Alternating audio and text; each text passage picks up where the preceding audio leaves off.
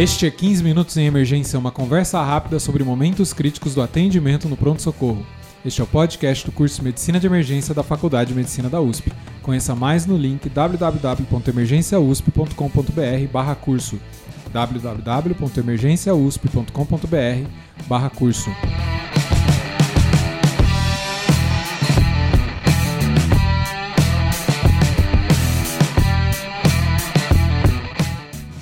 Este é o episódio 91 e vamos falar do uso de simulação no ensino de medicina de emergência. Sou o Dr. Júlio Marchini, está aqui comigo, estão aqui comigo os doutores Karina Turaça e Bruno Marques. Doutora Karina Turaça é médica emergencista, preceptora e assistente do pronto-socorro do Hospital das Clínicas da Faculdade de Medicina da USP. Dr. Bruno Marques é médico emergencista, preceptor né, do Hospital das Clínicas da Faculdade de Medicina da USP e médico assistente do pronto-socorro do Hospital M. Boemirim. Tudo bem, pessoal? Bom dia, Júlio. É, tudo bem? É, obrigado aí pela oportunidade de, de falar um pouco sobre o nosso trabalho aí com simulação. Excelente. Bom dia, Júlio. Obrigada pelo convite. Obrigado, pessoal. Obrigado que vocês puderam é, estar aqui comigo. Pessoal, nem todo mundo é familiarizado com essa ferramenta de simulação no ensino médico. O que é simulação nesse contexto? Como é que funciona? Então, Júlio, é, quando a gente uh, começou a preceptoria, a gente também não tinha. Assim, a gente tinha uma ideia, né? Mas a gente começou a ter um pouco mais de entendimento disso quando a gente entendeu que a gente estava ensinando adultos. É, e, e, é, e é a andragogia, é diferente da pedagogia. E a simulação é um método muito eficaz nesse grupo, né, que procura colocar o aluno como um centro é, ativo do, do, do aprendizado uh, e coloca ele numa situação que, que é, é, o mais próximo possível de uma situação real Uh, e a gente pode ver isso assim, é, é, tanto dentro da medicina como em outros, outras áreas. A gente vê treinamento de, de incêndio, a gente vê outros tipos de simulações aí sendo implementadas em várias áreas. Né? E, e como que funciona? A gente tem vários modelos de simulação, né? A gente tem o que a gente está mais habituado, que a gente faz mais na nossa rotina, que é o de alta fidelidade, que tenta fazer um cenário exatamente igual à prática, a, o que o residente vai mesmo trabalhar no dia a dia. Mas tem algumas variações, tem alguns tipos de simulação que seriam com intervenções. Então, você cria um cenário e se começa a desandar alguma coisa no meio da simulação, a gente pode interromper e começar novamente. Tem um outro tipo que a gente consideraria como uma simulação de baixa fidelidade, que não tem aquele cenário bem estruturado, não teria um manequim de alta fidelidade, mas teria uma conversa, alguma coisa simulando o exame físico falado, também é considerado um modelo de simulação. E a gente tem outros tipos também, que seriam é, um, um, modelo novo que o pessoal aqui da pediatria do serviço faz, que é como se fosse um escape room, de estar um residente numa sala e ele ter que cumprir algumas missões para passar para a próxima etapa, e aí ter um, alguns desafios diagnósticos nisso. Tem um modelo que a gente fez também com esses dentes que é de múltiplas vítimas, então é um cenário um pouquinho maior, que a gente envolve uma estrutura bem grande, bastante atores, pessoas mesmo que vão simular esse cenário. Então tem uma variação bastante grande aí e parece que empolga bastante as pessoas, né? né? Com certeza. Por, por, que que no ensino de emergência é, cabe tão bem a simulação? Olha, Júlio, é, quando a gente está assim, é, no atendimento de, um, de um, uma situação emergencial, é claro que todas as situações são particulares e, e únicas, mas é, quando a gente está responsável pelo atendimento e tomada de decisão naquele momento crítico, acho que o, o principal fator ali é que o nosso cérebro fica sobrecarregado em tomar tantas decisões, né? Então é, como se a gente tentasse habituar o nosso cérebro a uma situação um pouco menos estranha, um pouco mais familiar, para que sobre mais espaço para a gente tomar decisões um pouco mais sábias. Então acho que isso encaixa perfeitamente em situações de emergência, tanto dentro da nossa especialidade como situações de emergência é, em, qualquer tipo de situação. Então acaba que, que você tira a carga cognitiva né, do, do seu cérebro ao acostumar o seu cérebro com essas situações reais aí. É, acho que você falou vários conceitos muito interessantes aí. É, a gente tem como se fosse uma, é, uma inoculação ao estresse, né? Você fica. é, a, a simulação é estressante. Com certeza. De, de propósito, isso, né? Só que à medida que a gente vai se habituando a, a, a se expor à simulação, isso, em teoria, tiraria o estresse da situação real. É, eu acho que é bem por aí mesmo. É, existem até estudos que, que, que foram feitos assim, é, medindo o nível de cortisol e, e realmente os alunos falam. Né? Eles falam pra gente, nossa, é, principalmente nas primeiras simulações, né? Nossa, fiquei muito estressado, fiquei muito. ah, fico- fiquei muito nervoso e, e a gente- quando a gente quando eles falam isso a gente até que sai satisfeito porque a gente sabe que é, o nível de estresse é, é, se a gente conseguiu causar um nível de estresse legal é, é, é quando ele vai aprender mais e é quando ele vai absorver mais dessa situação. né? É, eu acho que tem esse efeito também é, de transferir ali da memória é, imediata ali de trabalho para uma retenção maior quando tá, acontece na forma de estresse, né?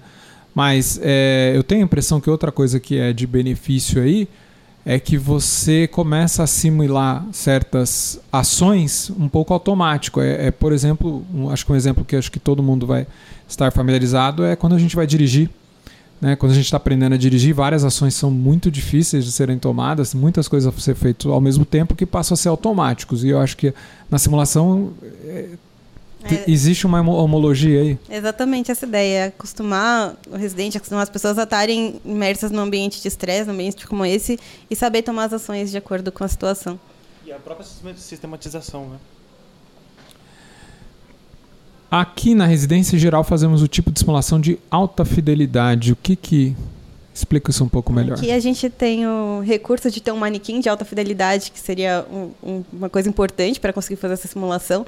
Então, no manequim que a gente tem disponível é um manequim que tem a escuta pulmonar, tem a escuta cardíaca, a escuta abdominal, ele tem um monitor multiparamétrico que tem é, valor de PA, tem elétrico, cardioscopia, saturação.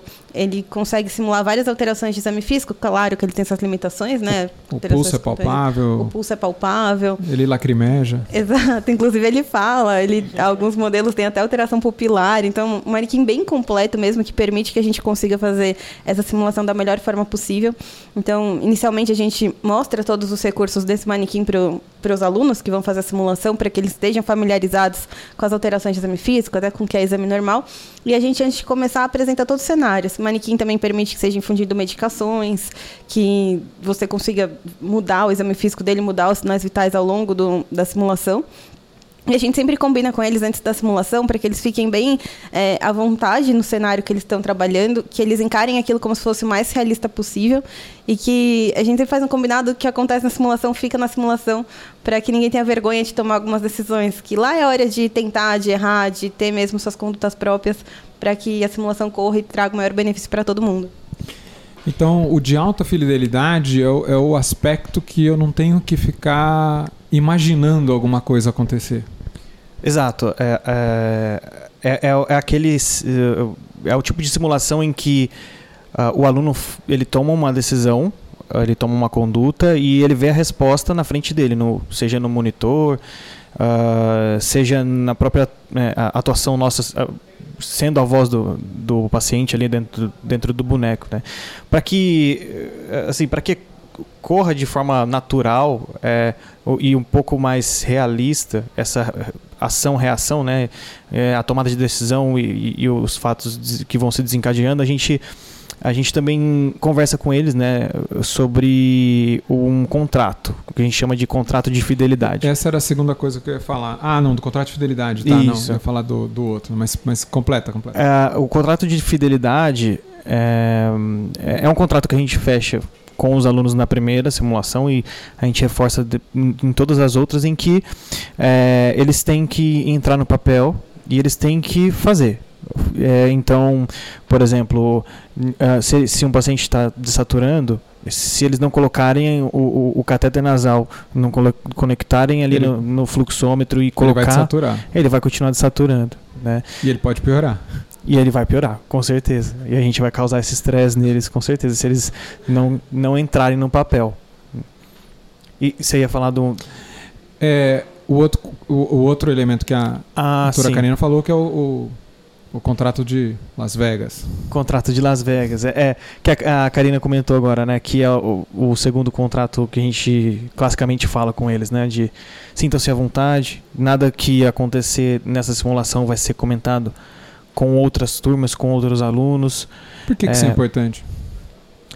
Eu, eu, na minha, no meu entendimento são dois pontos. O primeiro é para que o cenário ele seja uh, rodado para outros alunos sem que tenham um spoiler, né? vamos dizer assim. Bom, é... com certeza. E o segundo, que talvez seja o mais importante, que a Karine já comentou, é que eh, se você está numa simulação e você, e você começa a pensar, puta, eu, eu acho que é isso que eu tenho que fazer, mas uh, não vou falar porque eu tô, tô, com medo de errar, e aí o que, que vão falar? Então a gente fala isso justamente para que o aluno possa realmente falar a opinião dele durante a simulação e não tenha medo de errar, porque mesmo que ele erre, é, é, é aí que a gente vai a, acabar ensinando. O erro é importante, né? Sim. O erro é importante. E, eu acho que é um, um, elemento importante aí do aprendizado, e se ele ficar se, se, é, se cortando, é, perde uma oportunidade aí, né? Muito bem. Como os alunos aprendem? É, por meio desse método. Depois da simulação, a gente sempre faz uma reunião com eles no final que a gente chama de debriefing. Então, a simulação, quando a gente é, faz, a gente faz em geral com um grupo de 5 a 8 alunos, mais ou menos. No debriefing, vocês explicam tudo o que aconteceu. Exato. É, em partes. não, não diretamente. A gente pede para que eles tentem reconhecer as coisas que aconteceram, destacando pontos positivos e negativos. Então, a gente estrutura num resumo. Então, a gente pede geralmente para quem liderou o cenário fazer um resumo da situação, falar o que aconteceu sem juízo de, de valor. Forma super objetiva, né? Exato. né? Como gente... se fosse uma apresentação para Exato. E a gente pede corte. que eles realmente não julguem o que eles fizeram, porque é muito comum nessa hora que eles estão fazendo resumo. Já vão se julgando. Eles já vão falar, ah, mas devia ter feito isso. E a gente pede que seja um resumo imparcial mesmo, citando fatos. E depois que eles levantem pontos positivos, coisas que eles viram de bom na simulação. Você começa pelos pontos bem. negativos ou pelos pontos positivos? A gente começa pelos positivos para dar uma animada.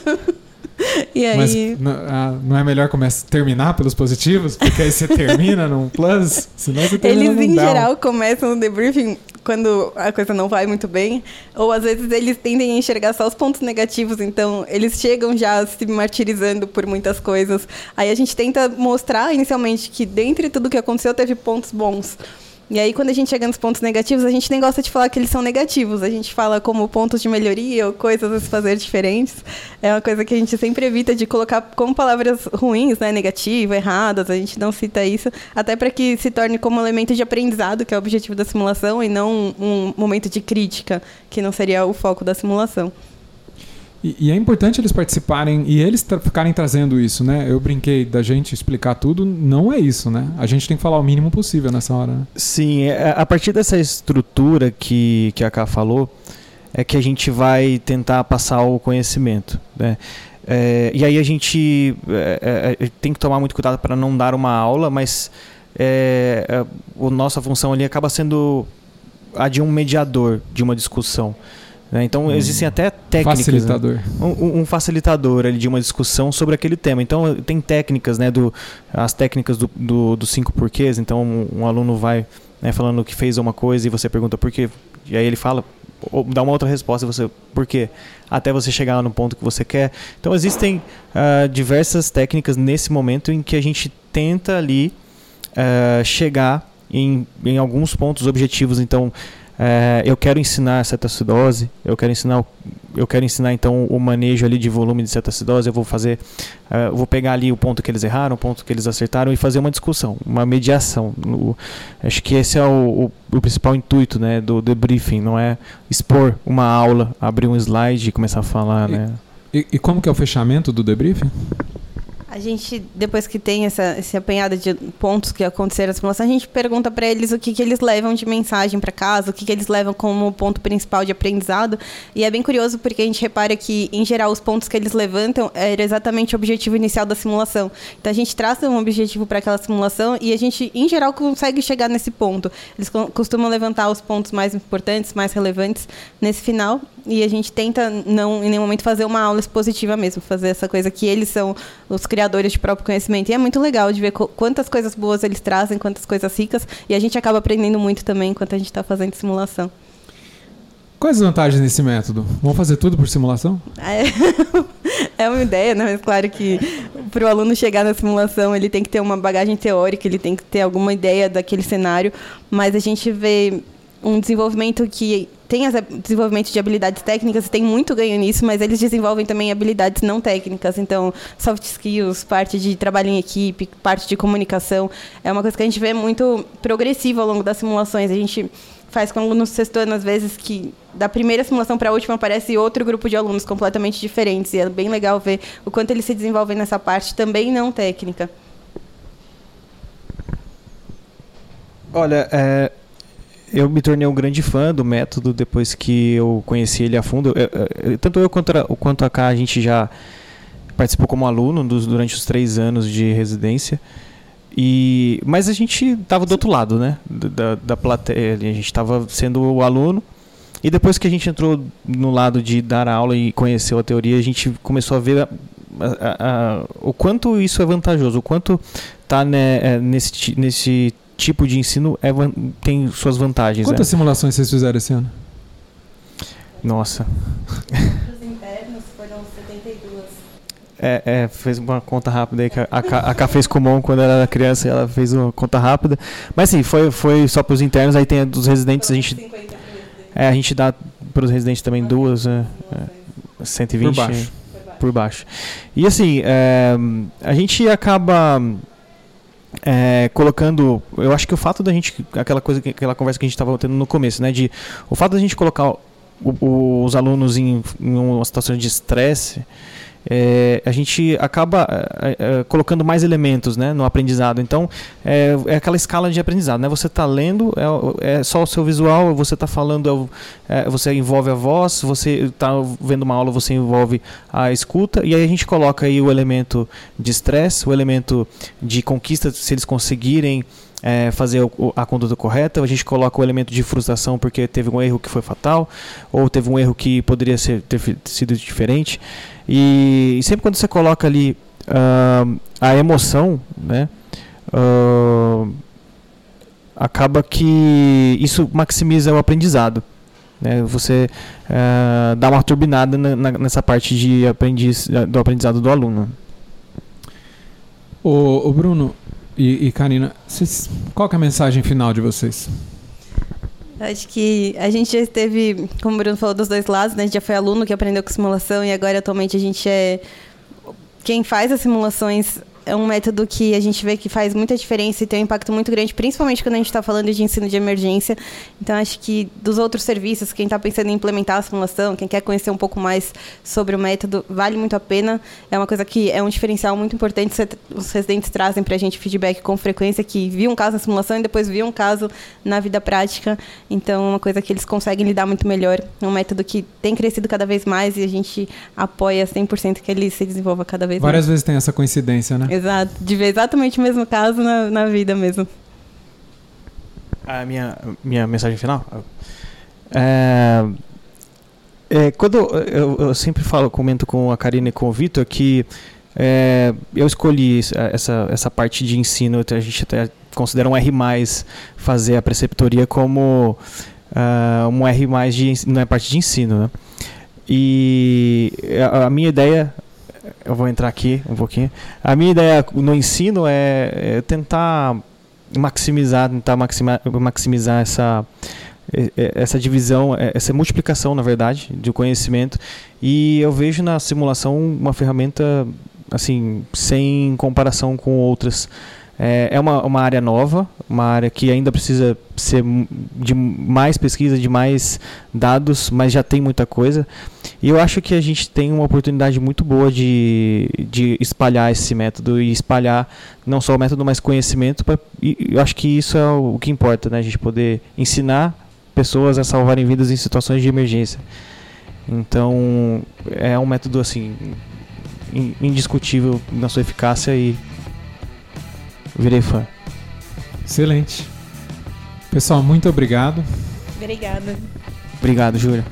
Este podcast é um oferecimento do curso de Medicina de Emergência da USP, em parceria com a Escola de Educação Permanente do Hospital das Clínicas da Faculdade de Medicina da USP e a Manoli Educação. aquele link se você quiser conhecer mais, www.emergenciausp.com.br barra curso. Se você gosta do nosso podcast, por favor nos avalie no iTunes, isso é importante para que mais pessoas conheçam o nosso trabalho. E mande feedback para 15 minutos. A gente vai responder nos próximos episódios. Siga-nos nas redes sociais, a doutora Karina Turaça está no Instagram em arroba ktk.carina e o Dr. Bruno Marques está no Instagram em arroba Bruno Desmarques. Tudo junto, Bruno Desmarques. E eu, você me encontra em arroba. Muito obrigado, pessoal, e até a próxima.